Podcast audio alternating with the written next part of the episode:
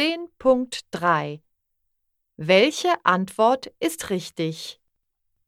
Nummer 1 Guten Tag. Ich heiße Mia.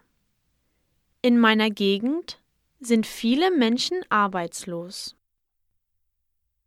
Nummer 2 Grüß Gott, mein Name ist Theo. Viele Menschen fliehen vor Hungersnöten. Das ist furchtbar. Nummer 3 Hey, ich bin Lea. Kinder leben in Hotels. Das finde ich traurig.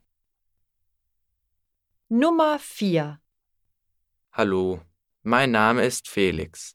In meiner Stadt schlafen Leute unter Brücken.